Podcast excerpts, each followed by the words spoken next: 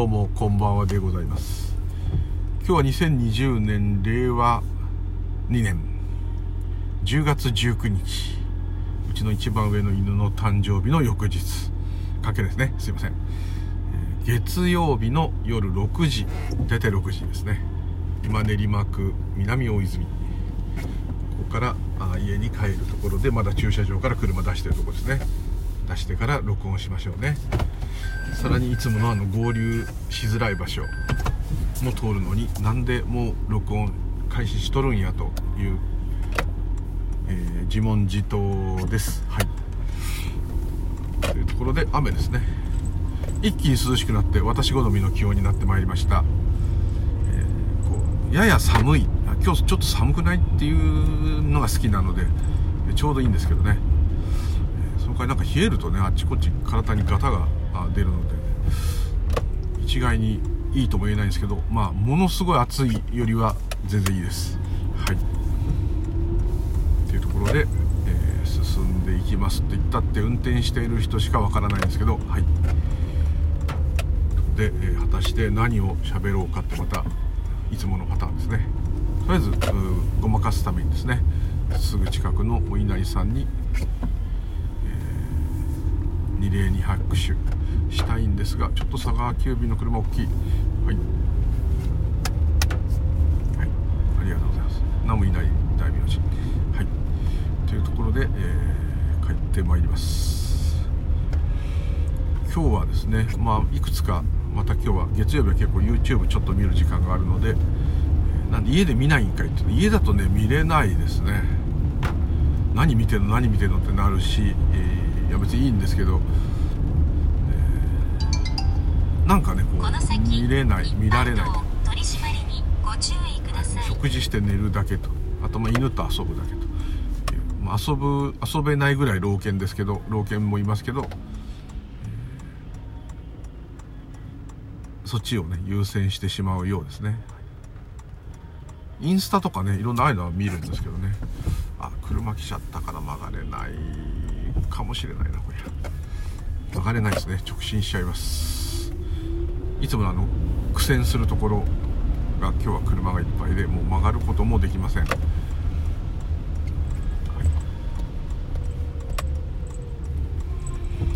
ここはどうかな？曲がれるかな？はてさて。はてさてさてはて。なんとか曲がりきりました。はい合流しました。すごい車。車多いね雨だと。多いんですかね。はい。もうコロナの話はねしません、はい、おっとっとっとこの人危ないですね。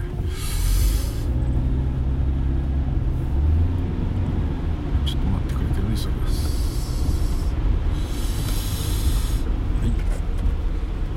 さて、えーそれ YouTube を見ておりましたですねまたいろんな、えーこの間言いました悟り体験の話をしてたおじおじい様とおじ様の中間、まあ、私よりは上ですけど私は10個ぐらい上ですかね。60過ぎてらっしゃると思うんです。その方のを見てちょっと名前を忘れちゃったんであれですけど、えーその禅の修行とかもねされてた方でよく見たら結構いっぱい動画をアップしていてですね私ほんのちょっとしか見てなかったんであれですけどもうとても全部見たらですね、えーあの時間が足りないと。ライブやったりライブチャットやったりいろんなことをやってなかなかこうホワイトボード1枚でこう自宅のお部屋でっていう渋い感じの方なんですけど、ねなかなかいい話をされてましたね。でまあ同じようなといっても、まあ、その方の方が100倍しっかり検証されてるんですけどもその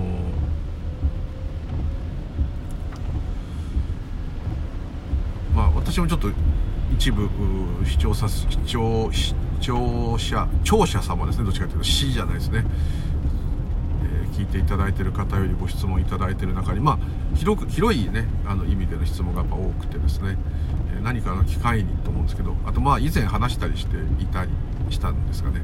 説明がすごい下手だったというところも多々ありまして、えーあとなかなかこうこうだからこうしたらこういいっていうふうに言えないところがもどかしくてですね。こうやったらこうなるとかですね。そういうんだと分かりやすいんですけども。で何かものを組み立てるとかでこういうふうに組み立てたらうまく組み上がるとかですね。料理だったらこう作ったらうまく焼けるとかですね。そういうふうな話だといいんですけど。もういかんせんこれはすごく本質的なことでですね、こういうことしたらこうなる。こういうふうになったらこのように変化するとかですね。なかなかそういうふうに的を得られないんですね。でその方も的は得られてないというかそのただ駆使して言葉を駆使してですね、えー、またあんまりこう理論的というか複雑に難しく解説するのを極力避けようとするところが非常に素晴らしいと思ったんですね。でその方はもう仏教を基本に喋ってらっしゃいましたので、えー、どうしても仏教の言葉になるんですけれどもでも非常に若干ちょっと仏教知らない人は見るとつまんないかもしれませんけどあのそれでもですねなかなか素晴らしいと。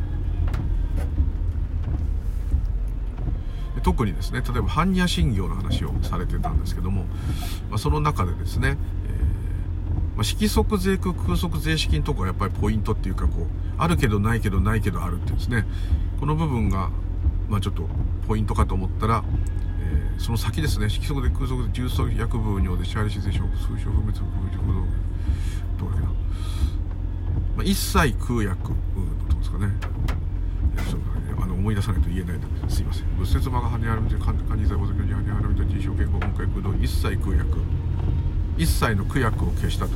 シャリシー式風育空風意識色即税空空即税式重層式薬部尿税シャーリーシー税商法空素風症不滅不空風除風俗税航空重無式無重創業式無限 DB で示し証拠見と無限解体示式無無薬無限大示し薬無無無重滅無知薬無徳イーム消毒後膨大さと違反に払うと腰無形無形オンリーされてるのこそ供養なさんでしょう税に払うと行動がなくてら303分でこちらに払うと。あれ？どの部分だろう一切空薬のところですかね？そこをあの現状三蔵さんですね？三蔵法師。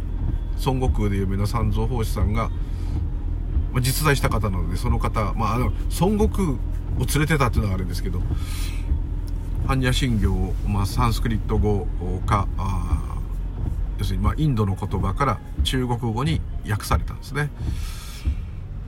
でそれでさらにその大般若経っていうものすごい長い経典があるんですけどそれをところが美味しいところを取って、まあ、般若心経として翻訳されたんですがその中にですねいくつか言葉を本来ないものを足しててそれを足したおかげでものすごく分かりやすくなってるという部分があってですねやっぱいきなりあるけどないないけどあるってねまさに無うう無ですけどそこだけドーンって言われてもですねでそそうなればあの全部 OK よってこれじゃ全然はあってなってしまいます。でスピリチュアル風に言えば私はいないけど現象は起きる。現象はあるけどそこに私というものは介在していない、まあ、色即税空即税式で今風に言うとっていうか分かんないですけどね。なので、えー、私というものがいないハニハラみたいな知恵本来の知恵であればですね、えー、私がいないっていうことは 生まれるものも死ぬものもいない。綺麗汚いも大きい小さいもない。もうな何もないと。ただただ現象が移ろいゆくだけでありますと。でこれを知ればいろんな苦しみ悩みから解放されるでしょうと、まあ、こういう極端に言うと頑張って頑張ってこれをなんとか掴んでみんな楽になりましょうって、まあ、言い方ちょっと変なすんごい雑でしたけど、えまあそんなあれだと思うんですけども、まあ、その中でその色即税空空即税式にまこだわりすぎると。まさに私ですね。私がそうでしたけども。どうしてもそこがミソというふうにもうこれもう概念ですかね。そう思ってたですかね。でそこに何ですかね。あるけどないないけどある。全てが現象でそれを本当に掴んで、えー、手に入れることができるこの私というものは存在しませんと。まあそういうということは私が存在しないということは全ての出来事は要するに私が立ち現れてこない限りは何の影響も及ぼすことができませんということですね。まあ、ちょっとすごくスピリチュアルに詳しい方であれば、まるでスピリチュアルが言ってることと同じじゃないかと。えー、まあ、非二元とかですね、いろんな流行りのそういうものと同じじゃないかということで、まあまあそうなんですけども、あのーそこの部分ばっかりこだわるとどうしてもあれ概念なので私はいないんだ私はいないんだっていうところにですねどうしても執着する。でまたはあいろんなことが起きても本当は起きてないんだ。っていうねそこにやっぱ執着してしまっていつまでも、まあ、拉致が開かないと。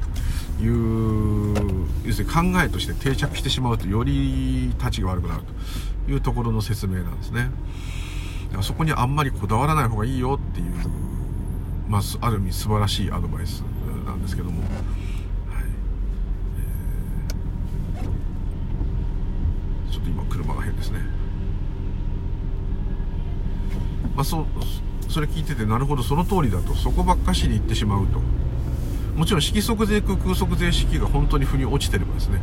それはある意味検証してるわけですから。あのその他の般若心経の部分もほぼ理解理解というか自然にわかる、まあこういうことだとは思うんですけども、えーそこばっかしねやっぱ魅力的な言葉ではあるんですね。なんかその「私はいない」っていう言葉もそうですし「今ここ」もそうですね。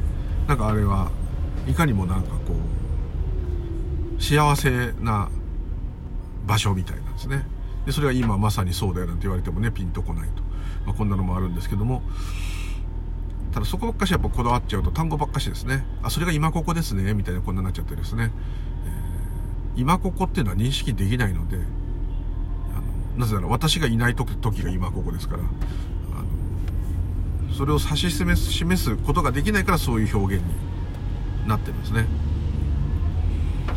でここっていうとね場所があるみたいに感じるんですけど場所も空間もへったくれもないわけです。ないわけですからそこで、えーまた今っていうのは認識できないわけですから、えーどう言ってもまあ無理な言語なんですね。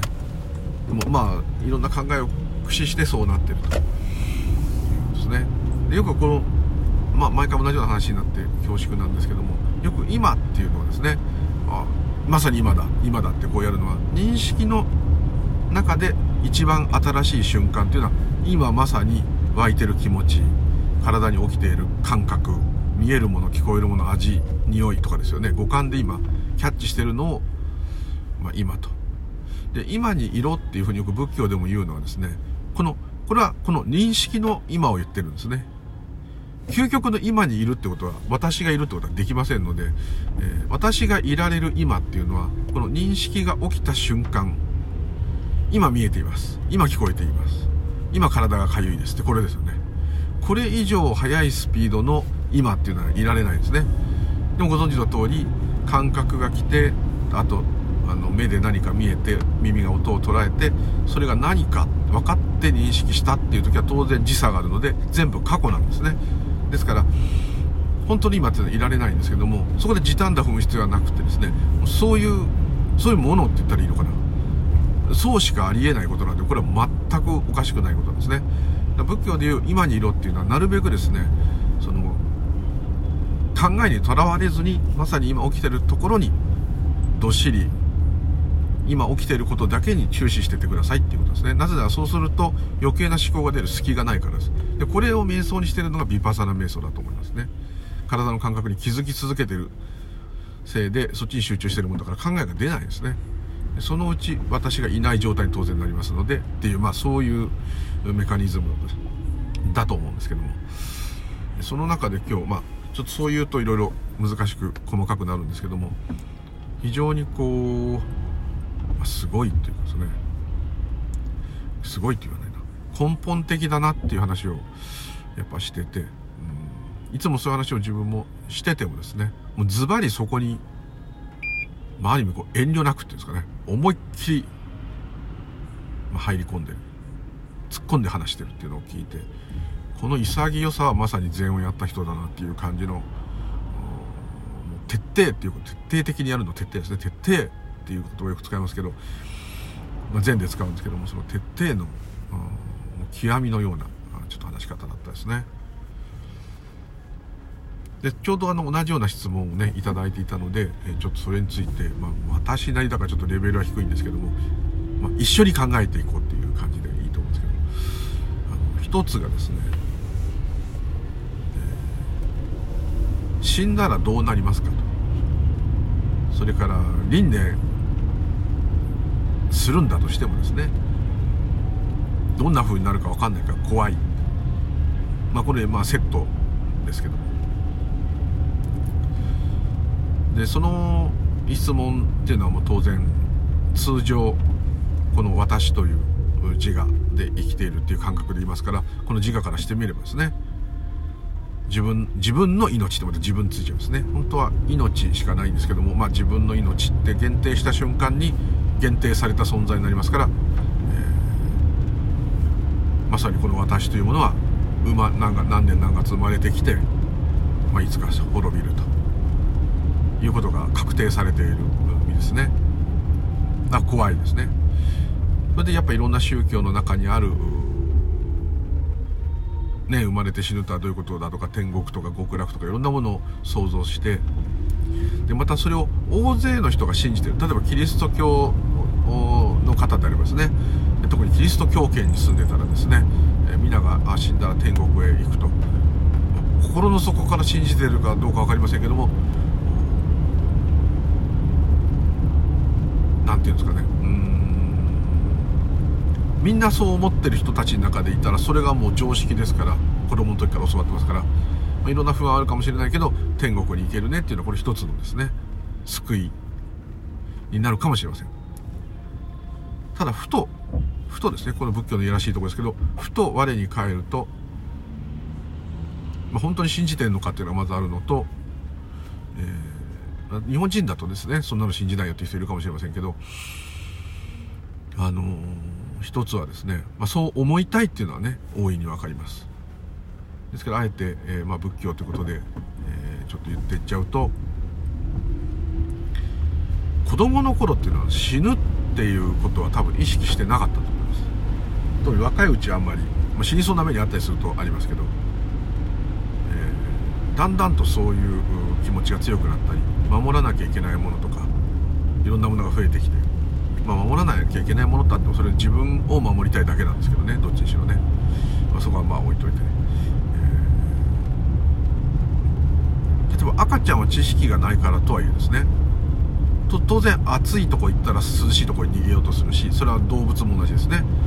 痛いことがあったらそれを避けようとする。また泣く抵抗しますねそれ。そういう本能はもちろんありますけれども死んでどうなるとかね。私死んじゃうかもとかね。私生まれてきたんだとかね。思うのは物心がついてからですね。それまではないですね。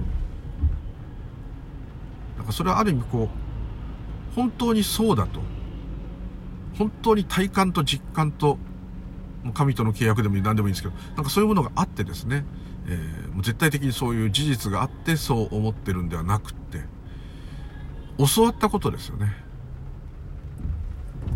だから動物にはそれ関係ないですよね。あそれあの死にそうになったら逃げるっていうのはそれ動物だって虫だってみんな逃げますけどそういうことじゃなくてですね死んだらどうなるとか生まれたんだとか死ぬんだとかこういうことはですねあの何て言ったらいいんでしょう、まあ、すごく一言言ってしまえばそれも考えなんですね。だから人間以外には存在しない宇宙人わかんないですけど概念ですね。でこれについてはですね、えー、お釈迦様は何て答えたかというと無き要するに答えなかった。これがまたやきもきしちゃうとは思うんですけどもどう答えてもですね本当のことをの言葉では言い表せないから言わない。またはどう言ってもそれが概念になってそれにみんなしがみつく。そうなんでもみんなが悩む最大の課題ですね。不思議なことなんですけどね。消防署の前ですね。ですので、えー、どうなるだろうと。当然思うわけです。でこれはどう答えても何を言ってもですね的が当たらないもんですから。で何か言ったらそれがお釈迦様が言ったんだってなっちゃって当時でもですねブッダが有名になってたらブッダが言ったんだから間違いないってまたこう一つの概念になると。その中で一つ方便としてでもですね天国とかあと浄土系の極楽とかいうのはあのある意味ですね生きるのを楽にするっていう点ではもしかしたら一つのいいアイデアのように思います。でヒンズー教のようにですね輪廻転生する次の輪廻転生した時に幸せな人間なんなんて嫌だと。動物とか苦しい人間に生まれるのは嫌だと。だから今いい行いをしないと 未来が暗いと。来世が暗いと、まあ、こういう考え方の宗教でただヒンズー教においてはそれは本来は輪廻しなくなる。そこは仏教と似てますけど下脱するっていうのが最大の目標なので大概の人は下脱できないのでまた生まれ変わってしまうと。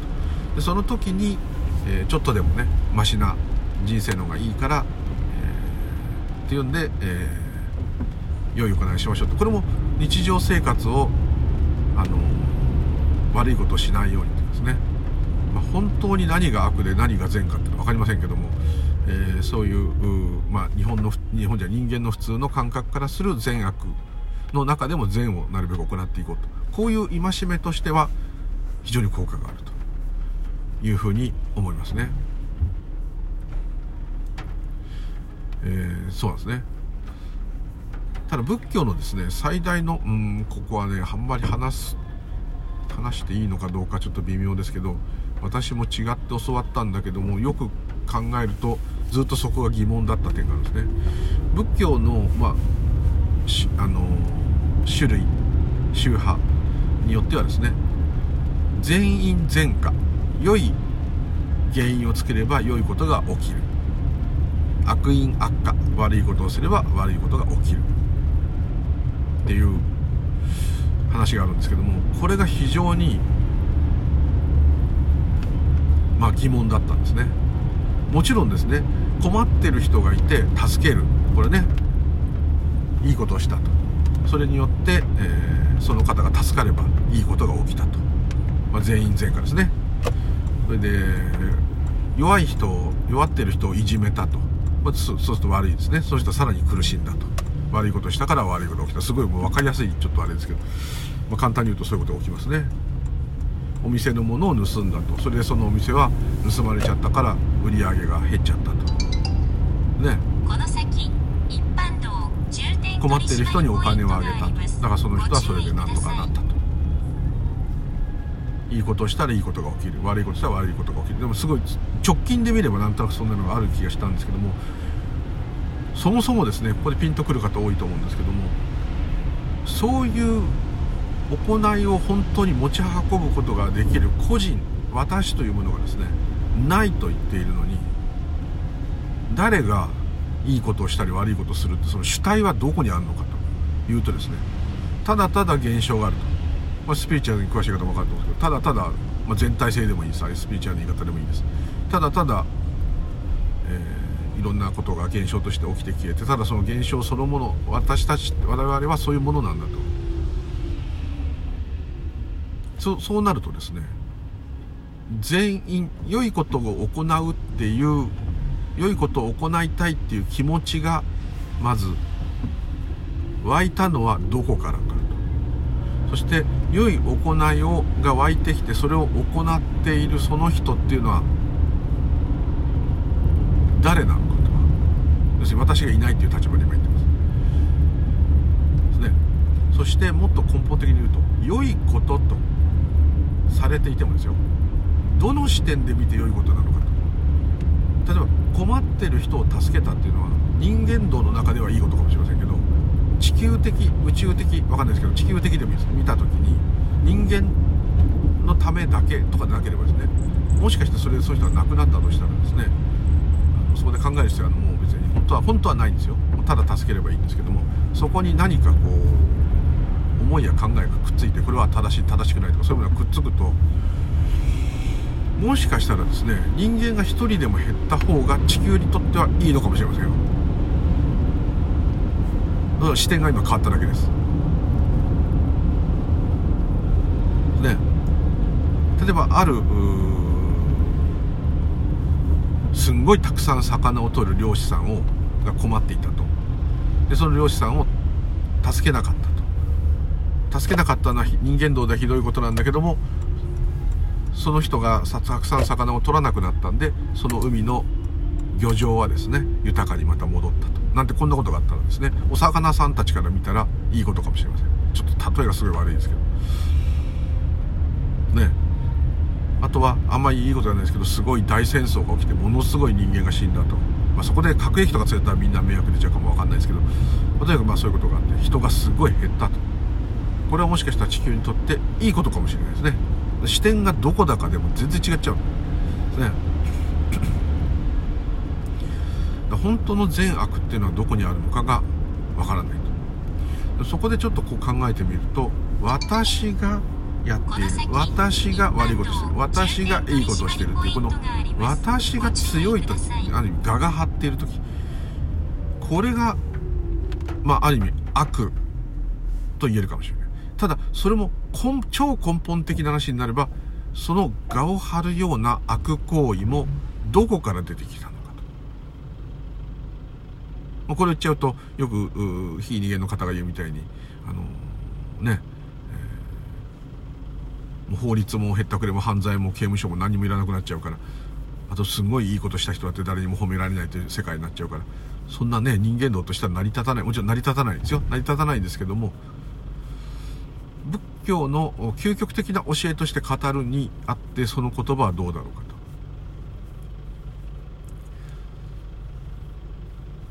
ただブッダはこう言ってましたね。困っている人いたら困っている人がいる。私が助けなきゃとかそういうことは一切いらない。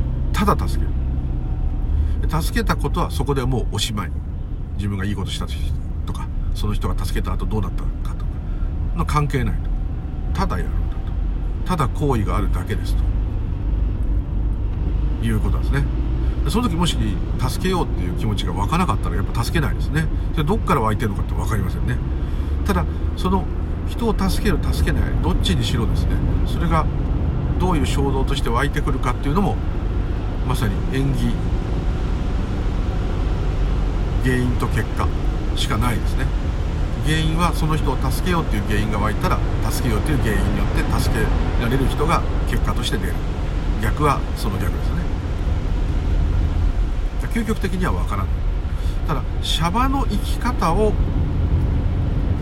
人間私が生きているっていうこのシャバの生き方をどうするかっていう話になったらちょっと話は別ですね。ですからここはもしかして混在してるのかうーん本来その言葉は昔の仏教書にはないとされているようでしたのでただ原因と結果はあるんですね。ただその原因がいいこと悪いこととか誰が持ち運ぶ持ち運ばないとかそういうことは言ってなくてですね。ただただ全て関連性を持って変化し続ける世界が今現れているだけだと。いうことですね。でこの私もちょっとそういう体験を前もしたと話したと思うんですけど。本当にですねその130何億年前だからビッグバンのもっと前もあるんでしょうけどそれは分かりませんけど、まあ、ビッグバンが最初だと強引に今の科学の説明を信じてですね言えばその時からの積み重ねがこの今見えているもの、聞こえているもの、感じているもの、全部です。思考の一つまでも全部その演技によって現れてる。だからもう恐竜さんも、宇宙がだんだん広がってきて、古い、なんとか系の宇宙も、もう何もかもですね。ただ私が今スマホいじってゲームやってるってことと、やってたとしたらですね。全部繋がってるんですね。単体で存在してないですね。ただ、存在という状態であるのは、このぶつ切りの一瞬の瞬間しかないですね。で、ここがまあ、すごいちょっと不思議な目線なんですけども、時間と空間があるという、私という感覚からすると、やっぱりこの、もう本当に、えー、宇宙の始まりからずっと今まで繋がっている。つながってきた集大成がこれです。で多分ですね仏教の中でもそうですけど本来の自己とかですね。本来の自己っていうのは本当の私ですね。本当の私っていうのは私っていうこういうもんじゃないですね。あの、まあ、皆さんお分かりだと思うんです全てのことです。ね全ての現象そのものが私なんですね。宇宙が私だし宇宙活動が私だし太陽を輝かせてるのも私です。そうするとイメージで言うと念力で私がうーっつって太陽をピカーってさせてるような気がするんですけどあの全部が私なんだから太陽も私なわけです。そうなれば当然輝いてる太陽も、まあ、汚れてる場所も全部私です。どうするどうしてもそうするとこの私が意識が拡大していってそうなったようなイメージなんですけどそういうことじゃなくてこれがなくなるとですね残るのは全てしかないですから。だけどですね体験していく人生っていう中はこの私しかいないんですよ。普段の目線は。この宇宙に私一人しかいないんですよ。私と他の人がいるように見えますけどその人をどう見るか他人をどう見るか他の物質や物体をどう見るかもう全部私の目線でしか見れないです。そうそれはちょっとこう別にその悟りとかそういうことじゃなくて普通に考えれば私以外の人は体験できないんですよ。こうイメージ湧きますかね。普通に考えるんです私が京都に観光旅行に行ったって私の京都しかないんですよ。これ宇宙がいっぱいあるとかそういう意味じゃないです。あそそれでもそうそういうふうに言ってもいいのかもしれないけどまあまあちょっとそういう難しいことは置いといてですね。普通にちょっと想像してみます私以外を体験したことがあるかってことです。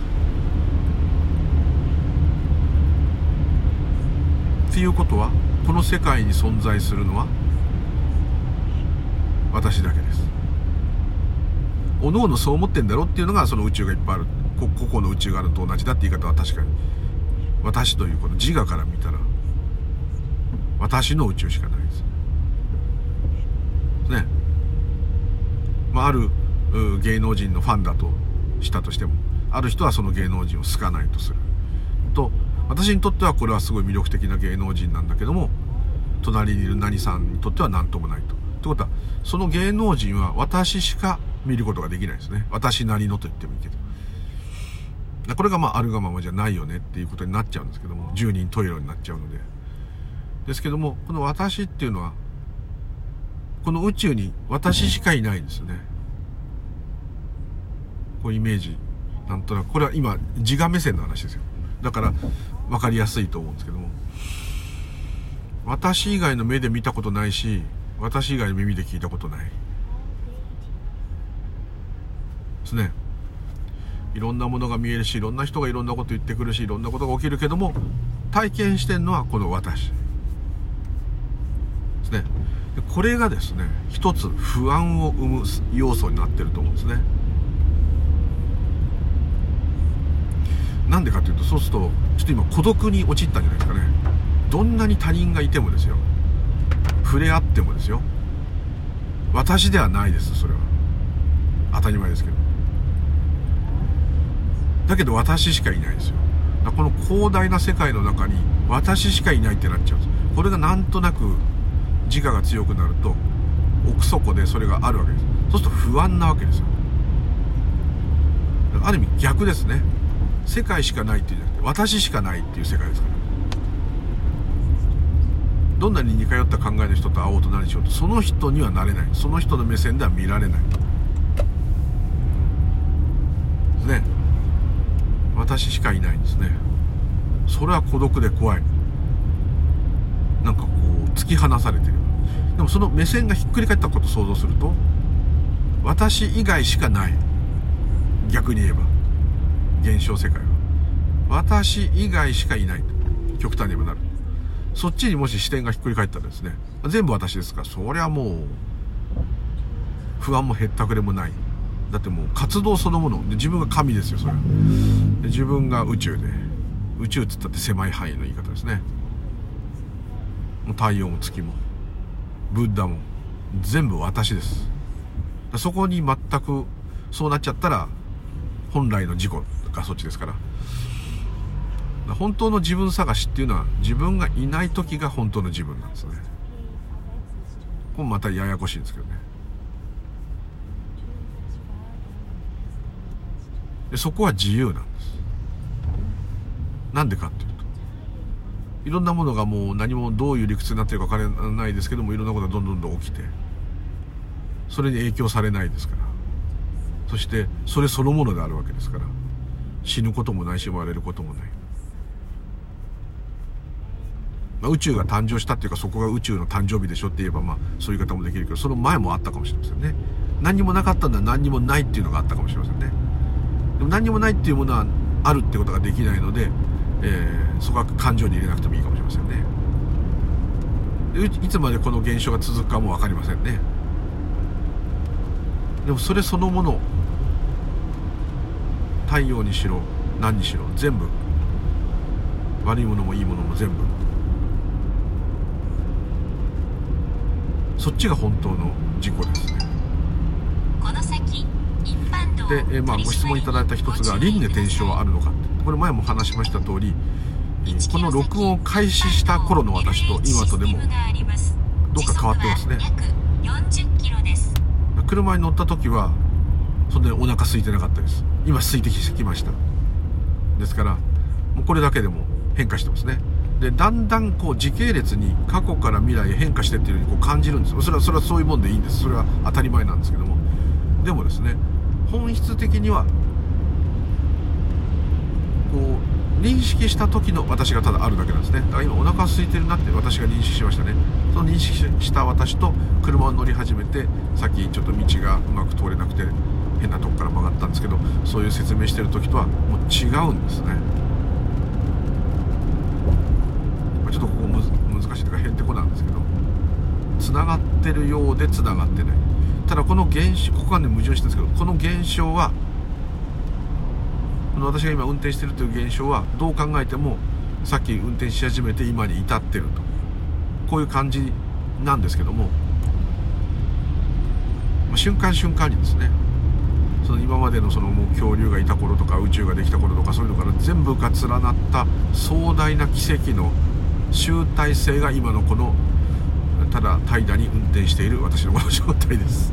少しお腹が空いてる状態です。でもまあ、まあ、ここをいくら語ったところで、えどうということはないんですけど。も、まあ、輪廻っていうのはですねさっきの運転し始めた時と今のお腹がやや空いて違う場所を運転しているという状態とこれももう輪廻してます。要するに円のな縁起の中にしかいられないので縁起の中の世界で刻々と刻々と私の見える景色音今のピコンピコンピコンってあの車捕まえるレーダーを発見する音ですけどこういうのは聞こえたり。さっき聞こえなかったですもんね。このように、えー刻々と変化してるんですね。まさに縁起の世界に全員いるわけです。そこから考えるとさっき言ったいいことをしたらいいことが起きる。悪いことしたら悪いことが起きるっていうのも全部縁の世界なんですね。でお互いに影響し合ってるんだけどもお互いに影響し合ってるんだけどもそれを影響させている個人は不在なんですね。でここがまあ非常に言葉で言うと簡単なんですけど分かりにくいところででだから私が例えば死んでですね、え次、えなんかウイルスかなんかに生まれ変わったとします。ちょっと極端なとこ行きましたけど。でもですね生まれ変わる主体っていうものはないんですね。このイメージで言うとうーん何がいいですかね。えーまあ、海とか海の波とかで表現する人もいますけど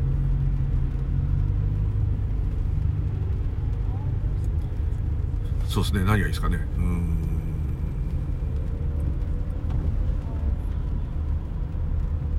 うん。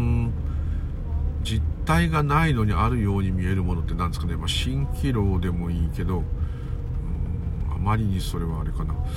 うん。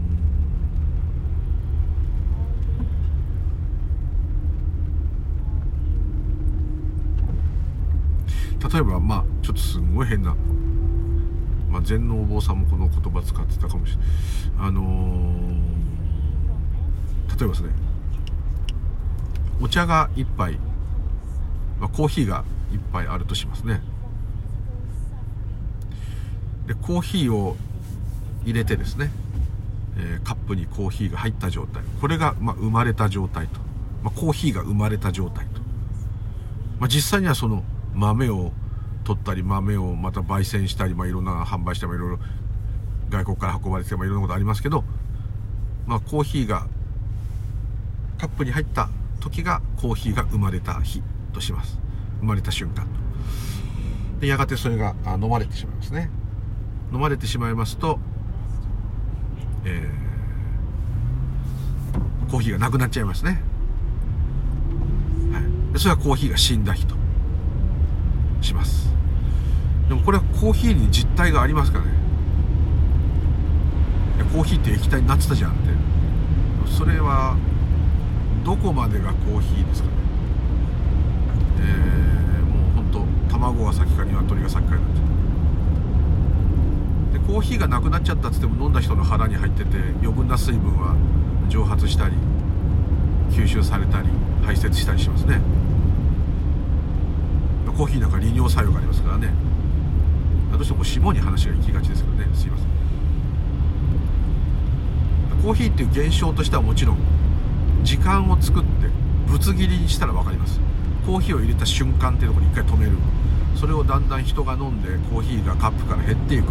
ついに飲み干したコーヒーが死んじゃった。ねこれがまあ人間と思ってくる。ね。極論で言うとそれと全く同じことです。生まれて死ぬっていうことどこで区切るかだけの話で。生きていようが死んでいようがある意味そそう簡単に口で言えるだけですけどね。理屈ですけど。どこで区切ろうがどこまでがコーヒーでどこまでがコーヒーが生きていてどこまでがコーヒーが死んじゃった状態かなんて。ね。区切らないって言えないですね。無理やり。これは人間がそのように肉体とかそういうものと合わせて言ってるだけです。それと全く同じで実体がないわけです本当は。ただ変化していくだけ。肉体は当然あの成長して大きくなっていったりだんだん衰えていって最後燃やされちゃったり骨になっちゃったり、まあ、そういうこともありますけどそれは普段の食材もみんなそうですよね。どうしよう動物や魚なんてもう切り身になって売られちゃってるんですからすごいですね血抜かれちゃってね。そう思うと怖いかもしれないですけど全く人間だけが特殊なわけじゃないのですごくそこはちょっと広い目線で見ていただくと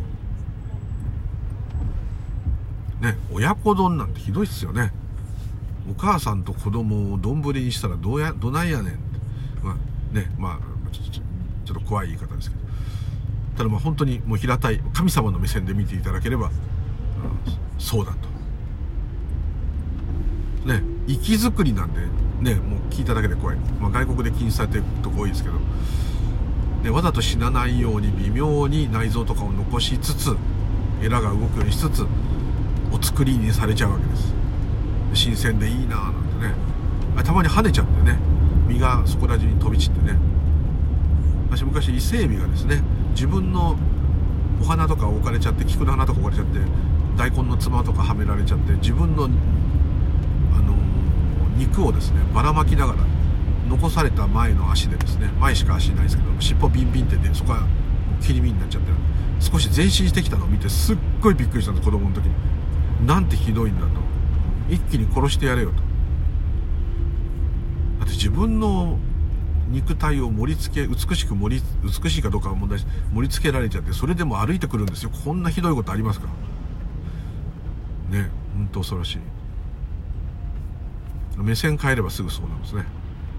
美味しい伊勢海老の池作り池作りが、えー、そのような恐ろしいこととも言えなくもないとはいっと話が脱線しましたけども。何でしたっけ？あ。ですね。だから私がまあもしウイルスに輪廻転生しようがですね。さっき言った。いつ生まれていつ死んだかっていうのがもともとそれが考えで実在しないことなので。と言ったって普通の理解では無理ですよ。だからって何も怖くないやってなりませんよ。それを信じたりそういうことだからそう言ってたからそうなんだろうって思うのはさっき言った天国や極楽があるから大丈夫っていうのを信じるのと同じになっちゃいます。本当にそれを体験してそう言ってんであれば何も言えないです。それはそれでいいこといいことだと思うんですけど。ですからもともと輪廻転生する素地がないですね。素地っていうか元がない魂がないと言ってるんですよね。極論で言えばそういうことです。ただどうなるかは分かりません。も死んでどこうなっちゃったって言ってるんであればそれは私がまだあるわけですね。それはちょっとなんか苦しそうですけどね。嫌ですね、まあ、ちょっとそ そそれは主観なんですけど。だから輪廻転生っていうのは常時起きているということです。もう毎分毎秒もうそんな単位じゃ言えない瞬間瞬間がもう輪廻転生です。その人が死んでようが生きてようが一般的に言う肉体が整ってる状態また滅びてる状態も関係なくです。ずっと輪廻転生状態です。でこれを考えがつくと何々で生まれ変わったとかもしかしてそういうこともあんのかもしれません。あったとしてもですねそれも全部全て本当にそこに介在する魂のような本当の私っていうものはないので、えー、そういうことが本来分かっていれば起きません、ただずっと縁起によって変化し続けてるわけですからそのように見える場合もあるかもしれません。でもちょっとそこで考えていただけると分かるんですけど人間以外たとえ誰が誰かに生まれ変わろうが何があろうが全然関係ないですよね。もう出てきたら出てきたことをやるだけですね。全うするだけです。全うしなくてもいいんですけどもう出てきちゃったら仕方がない。まあ、そう思う。考えで言えばそう思うのが楽かもしれませんね死んだらどうなるかっていう死んだらっていうのはですねどの視点が死んだというのかっていうのももう分かんないですね。さっきのコーヒーの状態でもそうです。どこで生まれててどこで死んでるのかっていうのはもうあくまでこれ考えで肉体がまあ基準としてはそういうふうにこうなんていうんですかね決めとくっていう。そんなの子供の時にはそんな概念はないんですけどね。いつの間にかそうなってるんですね。そしたら怖いですよ。自我にとってはこの世界には私しかいないんです。これがまず不安の一つ。それでこの肉体が死んだらどうにかなっちゃうんだ。怖いよと。なります。死んだらどうなっちゃうか分かんない。また怖いよと。怖いよの連続です。じゃあ少しでも長くこいつを保たなければならないと。ね自分守るためには人だって殺すぐらいですから。すごいですよね。これはもう苦しみ以外の何者でもないです。一切回復って言いますけどまさにそこなのかなと。ってことはこれを解決する云々の前にですねいろんな毎日欲望っていうか希望って言ってもいい夢でもいいありますね。一生懸命努力するでもいろんなことありますね。でそれは辛くても我慢するとか。それは何でやってるかというと幸せになるためだとか、まあ、お金を稼ぐためとか人に愛されるため何でもいいんですけどモテるためでも何でもいいんですけどどんなこともいいんですけどえー、やっぱ何かをこう達成しようってそれがないのが楽だっていう話よくするんですけども楽だってなってるってことは苦しいがあるから楽だがあるんですけど楽だもないとですねが本当は一番いいんですけどただこの求めてるものは何かってですねよーくこれはもう考えで。本当に自分が幸せになろうといろいろ思っていろいろやってんだけど自分が幸せになったらどのどの地点のことを言うんだろうとかですね。そもそも何で幸せになんなきゃいけないんだろうとか何で死んだらいけないんだろうとかそういうことをこうですね一回こう自問自答するといいんですね。すごく勇気がいるんですけど思い切ってぐーっと集中して考えてる。そうするとですね私の場合ですけどただまあ何人かそういう方あの修行してる方とかいたんですけどもとにかくとにもかくにもですねいろんなあれがいいやこうしたいあれがこうなったらいいこうなりたい何でも病気だったら治りたいって一番基本ですね、えー、何でもいいですお金がある程度ないと勝負老後は不安だでも何でもいいです。そういうのも全部こうね家族はみんな元気でいなきゃだとかいくらでもあります。そういうのをこうずっと見ていくと最終的に出てくるのはですねもう結局自分がどうなるか自分がどう思うかに当然最後なってきてその結論として不安なんだって。当たり前じゃんって今言うかもしれないですけどそうなんです。さっき言った通りこの世界には私しかいない。私が私を何とかしなければならない。私はしかも死ぬ可能性がある。まあ100%ですから。苦しいのも嫌だ。貧乏も嫌だ。怖いのも嫌だ。ねこうキリがない。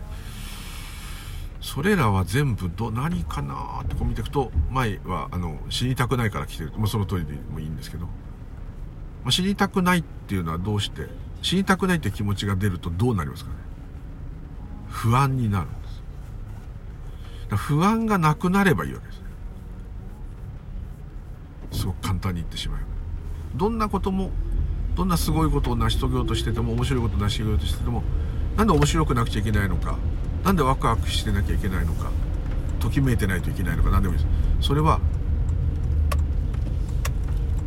不安から逃げようとしてる、まあ、極端に逃避ですね。音楽聴いて狂うのも何か手に入れて喜ぶのも逃避なんですね。この有限な世界の中で自分がどうかなってしまうかもしれないっていう不安を一瞬忘れるための逃避。ここに全力でいつも日々特に努力する方にとっては特にそうですけど何か成し遂げようとか立ち向かうわけです。何か集中してる間その不安がないですね。何かを成し遂げた瞬間もない。でその快楽を得るために結局ですねいろんなことをするわけです。しかしどれをやってもですね不安は絶対に消えない。なぜならこの私っていうものが不安なん不安の根本っていうか不安からこの私が出るんですからちょっと想像すると分かるんですけどもなんか嫌なことが起きた。やばい。やばいって来た時にやばいっていう感情や思考がまず出ますね。やばい。参った。やばいぞ。でその時に次に出てくるのが私がやばい。このままでは私がやばい。その後に最初に来るのはやばいだけなんです。やばいだけなんですけどその後に私がやばいになって話がどんどん膨らんで複雑に難しくなってきます。そうするとどんどんどんどん苦しみが生まれ逃げようとすれば逃げようとするほどさらにそのパワーがアップしてくる。もうこの悪循環これを毎日やってる大きい小さいありますけどやってるわけです。一瞬そういうのがない時があったりですね。そこの快楽を知っているのでそこいつもちょっと下ネタなんですけどおしっこしたくなってもトイレがなかったらやばいってなるじゃないですか。そこまではお釈迦様だってやばいと思うと思うんですよ。やばいんです。でやばいだけで終わらないです。やばい。漏らしたらどうしよう。ここでもでやばいってなったからトイレを探すっていう行いは正しいんです。それは事実。おしっこしたくなった。やばい。トイレが近くになさそうだ。やばいっていうのが出たわけですから当然それはそれでトイレを一生懸命探すってことは何の問題もない。だけどその間にずっと漏らしたらどうしようとか人に見られたらどうしようとか笑われたらどうしようとかそっちの恐怖がいっぱいつくわけです。どんどんどんどんどんどんどんそれが倍増されるわけですねおしっこ漏れそうだから何もしないで漏らせばいいんだとかそういうこと言ってるんじゃなくてですねただする場所を探せばいいだけなのにいろんな余計なものがいっぱいくっつくわけです。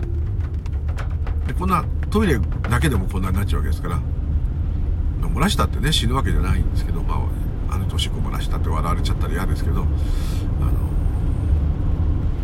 まあね今まさに死にそうだとかそういうのに比べたら全然おしっこ漏らすなんてことはね今お前おしっこ漏らさなかったら殺すぞって言われたらみんなおしっこ漏らすと思うんですね。大変な人なんですごい例えになっちゃう。なのにまあその時はそれが最大の問題ですから。解決するのはいいです。ただそのおしっこしたいってことと喧嘩するとですね途端に苦しみが何倍にもなる。で輪をかけて輪をかけてひどくなる。でこれがもっと切実な問題であればですねものすごいきついことになる。でその時どうするかですねこれ私もなかなかできなくて、えー、あれなんですけども。その嫌なことから、まあ、逃げれんなら逃げればいいですよ。逃げる方法があるなら逃げたらいいと思います。逃げたって悪いってことは全くないです。こういうなんか宿命を負ったんだから宿命と立ち向かなきゃならないって言って喧嘩しようと本気でファイティングポーズ取る必要はなくて回避できるなら回避すればいいんですよ。ただそれだけです。だってやけどしそうな熱いものが近づいてたのにこれも一つの業だとか言って受け入れる人いないですよね。熱い熱いって逃げますよね。だから嫌なことが起きたって逃げたっていいんですよ。そうしないと根性がつかないとかそういうそれそう思ってんなら根性をつけるっていう方が勝ったわけですから。それに従って我慢すればいいんですけども。でもうんとりあえずそういう問題が起きたらですね、えーまあ、これ自分の戒めでも言ったんですけど問題逃げどうやっても逃げられないと。ただ仕方なく受け入れることもできないですよ。本当に苦しいことなんて受け入れることなんかできないですから。よく受け入れれば大丈夫なんだけど全然そんなそんなのは大した問題じゃないですよ。本当の問題っていうのはそんな受け入れられないです到底容認できない。ですからそういう時はその苦しみをちょっとこれすごい怖いんですけど思いっきり見る。思いっきり認識する。その問題をどうしようっていう解決策があるならそれをただやればいいんですけど、ま、でも解決策を何か探しますよね。それは探すでもちろん。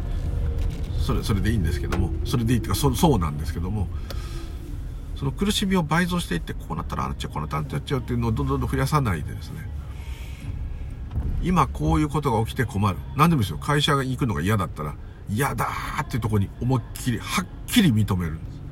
だから抵抗してないわけですよ。受け入れてもいないんですよ。俺は明日会社に行きたくないんだってところを思いっきり見る。それでもね、おさ、なかなか収まらないです。ただですね、不思議なことに、うまくいく時があるんですけども、まあこれも訓練なのかわかんないですけど、何度も何度も、また、やだ、やっぱりやだ、俺は嫌なんだって、もう、足バタバタさせてもいいから、やだやだ、絶対やだ、絶対やだ、絶対に嫌だって何でもいいです。もうなるんですね。まあんなとこ行ってあんなやつに会って、そういうのも出さないです。とにかく嫌だだけ。もう嫌だにいるわけです。するとですね、だんだん嫌だが収まってくる。だけどまた来ます、あの、お腹、また下ネタ、お腹が痛くなった時と同じで、第2波、第3波、第4波って来ます。でもまた毎回来たら、また来た。すげえ明日会社行きたくない。学校行きたくなんでもいい。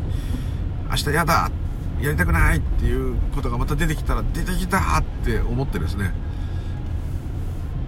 やだーにまた思いっきり染まるわけです。こうなったらどんなに嫌だろうじゃないです。もうとにかく嫌だにヤダマンになるんですね。ヤダウーマンでもいいんですけど。でヤダマンになってですねもうこんなんじゃ嫌だ何でもいいです。こんな自分が嫌だでも何でもいいです。嫌だ嫌だ嫌だ嫌だ嫌だ。解決策は2の次でもいいです。大体解決できないからそうなっちゃってるわけですから。あもう解決できないんですからあの諦めるんじゃなくてですね嫌なんだから嫌だと。でそこで勇気が出てですね回避の方に向いたらそれでも別にいいんですけど。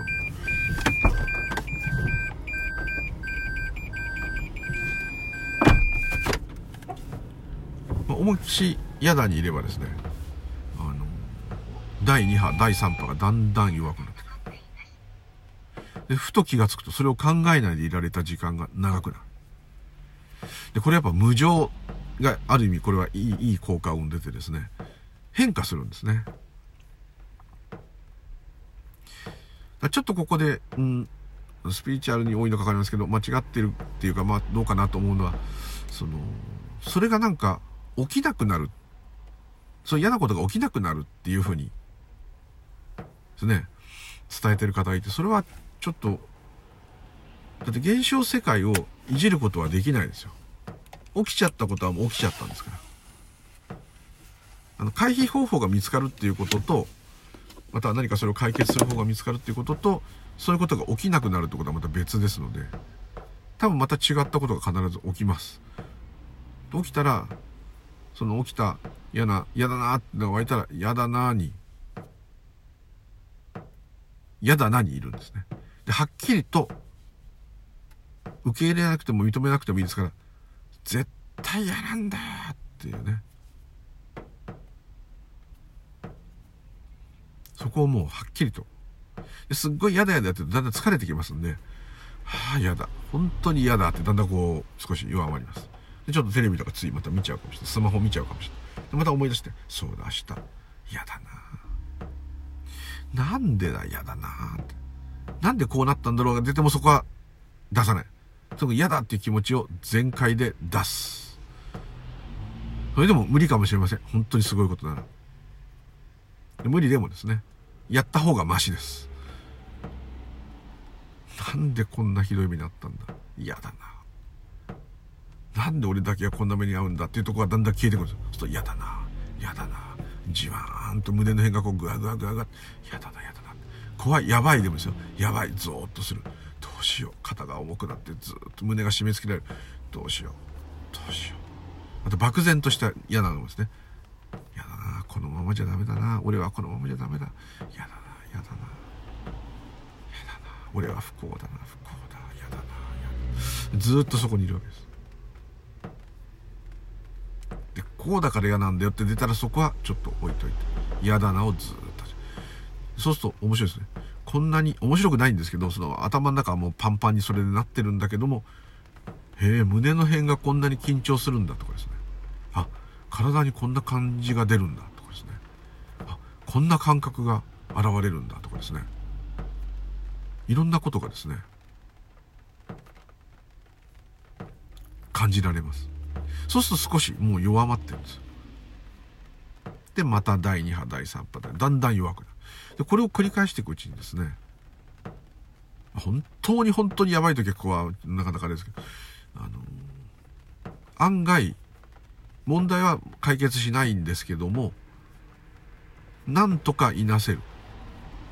そしてまた、まあ、ちょっと考えるとですね今まああのすっごいお若い方あれですけどこうここまで生きてこられたってことはその間にいろんなことがあったと思うんですね、ま、皆様おいくつかわからないですけど。っていうことはその中でもやべえってことが多々あったと思うんです。でもなんとか今いるってことはなんとかいなしてこれたわけです。まあ解決しないままのこともいっぱいありますけど。でもなんとなく年を重ねてこれちゃってるわけです。ですから今後も大丈夫とは言いません。言えませんけどもそこでちょっと自分を自我ですけど褒めてもいいと思うんです。どんな人生だったとしても。とりあえずここまでなんとか生きてこれたと。自我的にはようやったと。でそこでおかげさまの気持ちがさらに湧いてですね生きさせてもらったんだなと。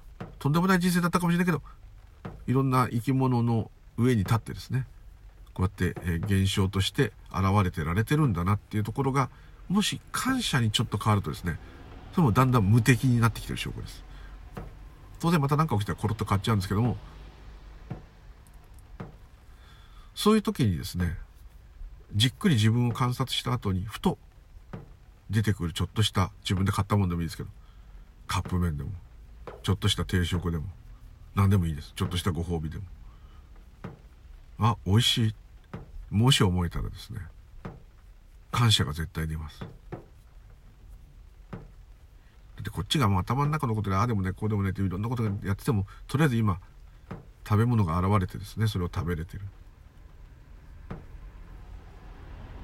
とねこう足元を見るいいきっかけになるんですね。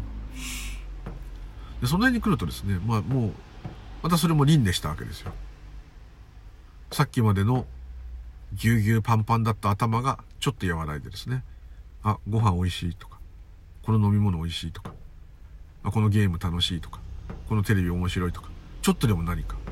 あとちょっといい思い出思い出してああの時よかったなと楽しかったなと何かちょっとでも出ればですね。だいぶそれは山を乗り越えてますね。まあその繰り返しなんですけども。だからまあ結果全部苦なんですけども。でもまあまあこれは今日も全部時間目線の話ですけど。その時にあ俺輪廻したなと。死んで生まれ変わるというとどうしてもその生まれたことと死ぬことにものすごい執着してるわけです。ですけどさっきのコーヒーの話じゃないですけども一つの流れの一つですね。そう言えば。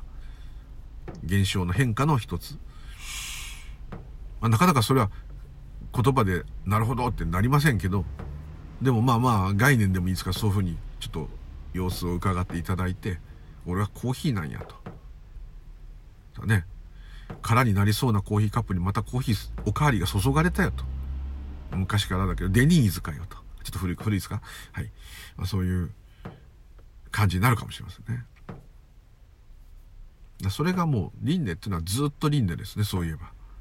ずっと輪廻。1分後の私に輪廻。明日の私に輪廻です。ずっと縁起の中変化しながら自分が今こうなんだって認識した時がもう輪廻した時ですね。そんなように思いますけどね。誰さんが誰さんに生まれ変わるとかそういうことではなくってずっとその無常である変化の縁起の世界これがもうずっと輪廻ですね。瞬間瞬間に輪廻していると。いうことかと思うんですね。死んだらどうなるかっていうのはそう考えるとコーヒーがなくなったってことと同じですから肉体で言えばですよ。それ大きい変化に感じますからすごいことなんです。感じちゃいますけどもしその目線でちょっと考えられればただ風が吹いて風が止んだと縁起の世界で言えば全く同じことです。そうはなかなかね人生を生きている私が生きていると思ってますからそこは難しいんですけども。でも本来はそうなんですね。だからもう全ての人っていうかもう全部がですね宇宙の変化の現象のエネルギーそのものなんですね。ですからこの私だけがっていうところが落ちればですねやっぱ幾分楽になると思いますね。本来の事故とはこれじゃないっていうことですね。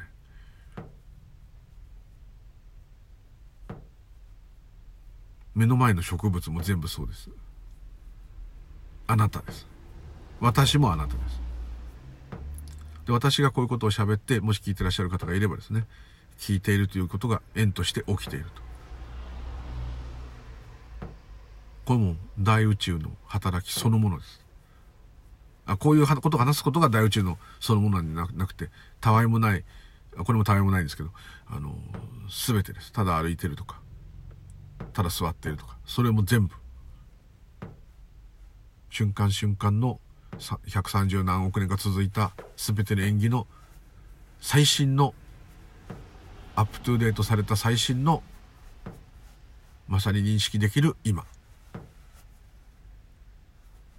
でその現象そのもの全部があなたということです。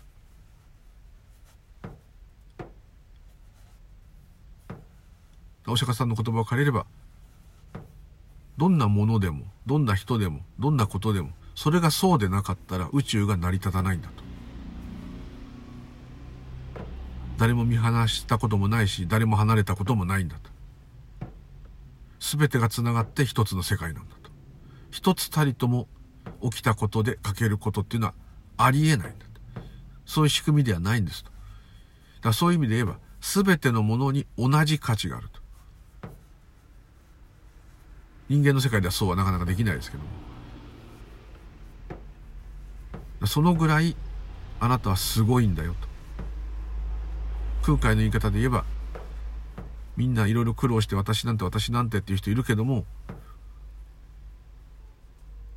そのあなたが想像することもできないぐらいのすごい力をみんな秘めている。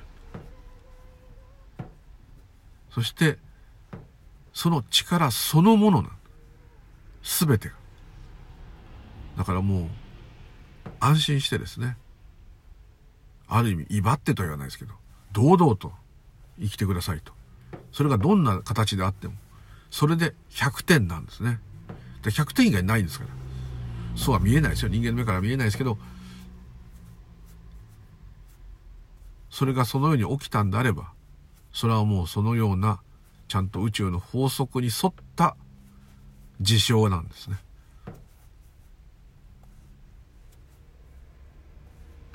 あんまり自分を責めることはいらないということです。